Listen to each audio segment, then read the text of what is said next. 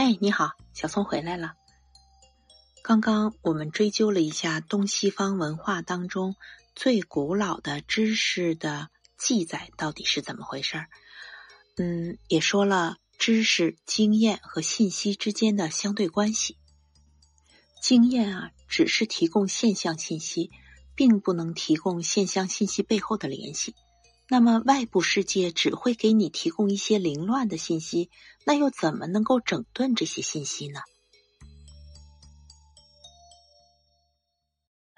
我们刚才说到了听闻的闻，那么我们是先从闻的这个内容开始，这就是信息的开始。信息它的英文词叫 information，这个词是一个科学术语，它最早啊出现在哈特莱的一本书里面。这本书出版于一九二八年，它的书名叫做《信息传输》。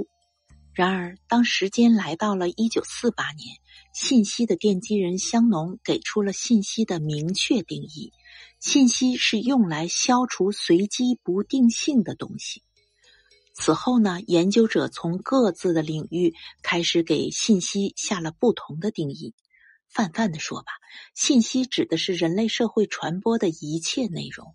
信息所反映的是事物内部属性、状态、结构、相互关系以及与外部环境的互动关系，减少事物的不确定性。我们通过获得识别自然和社会的不同信息，来区别不同事物，从而呢认识和改变世界。这话呀是有点绕口，其实就是说，不同的事物它都有各自的属性、状态、结构和跟其他事物的关联，和它跟内部、外部的关联。所以呢，怎么来确定我说的这件事儿你能理解呢？我就把它这个件事情的各种信息属性全部描述清楚，那我说的你也就懂了。更准确的说，比如说孩子们学的一个单词、一个字母，甚至是一个中国字，嗯，学的一个阿拉伯数字，它都具有强烈的信息。那掌握它的形态，掌握和周边的数字和文字的关系，掌握它的笔划顺序，以及这些符号所蕴含的意思，那老师就会说你学会了。康德认为，我们的经验永远是有限的，无限跟经验没有任何关系。我们看到的只是具体的人和动物，具体的桌椅板凳，具体的星辰。我们所看见的都是有限存在的。我们能看到的无限宇宙吗？能吗？不能。经验只有在有限范围内才能展开，一切经验和直接感知。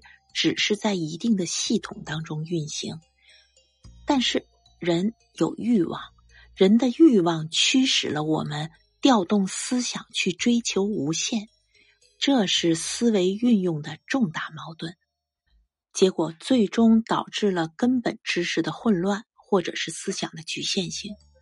哎呀，这些啊其实是后话。回到知识的问题上，康德成为了西方近代古典哲学家。他建立了先验论认识系统，使人类第一次明确知道我们所说的这个知识究竟是什么，这个知识的架构到底是什么。话说到这儿啊，就引出来另一个问题：知识和信息是不是一回事儿？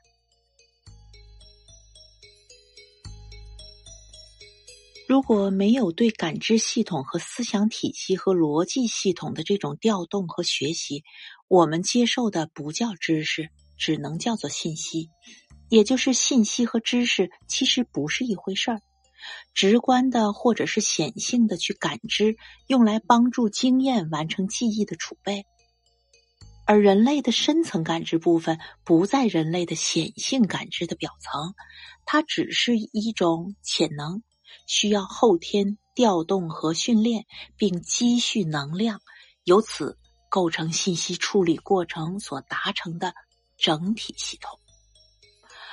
哎呀，这个才称为知识。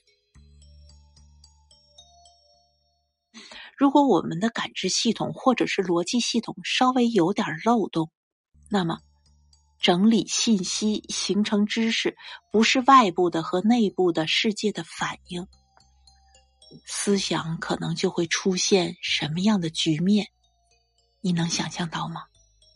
我解释一下啊，就举例子，举孩子刚才认知的那些方块字，或者是英文字母，或者是数字来说，他知道了这些东西，但是呢？他把这些东西的运用没有从感知和逻辑系统的深层调动来完成的话，这些东西只是信息，只是用来考试的东西。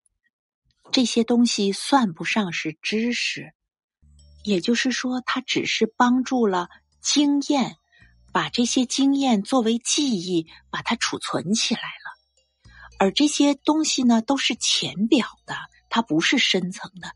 而那些深层的东西是什么？是潜能，而这些潜能是怎么样的呢？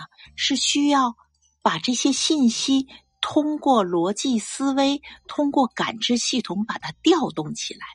这个能力，这个潜能，它是需要调动和训练的，而且在调动和训练的过程当中，不断的去释放人所应有的这种能量。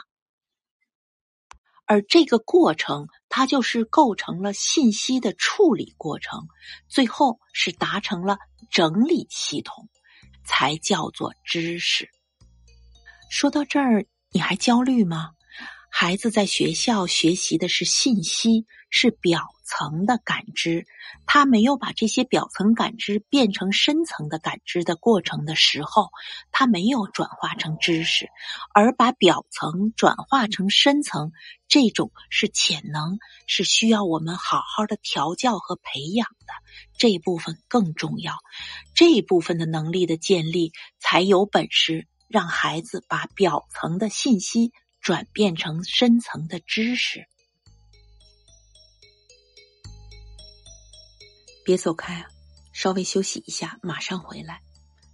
趁着休息的时候，别忘了点赞、分享、关注，嗯，把相关的信息发给有需要的宝爸宝妈们。嗯，有话就在下面留言吧，我一会儿就回复你。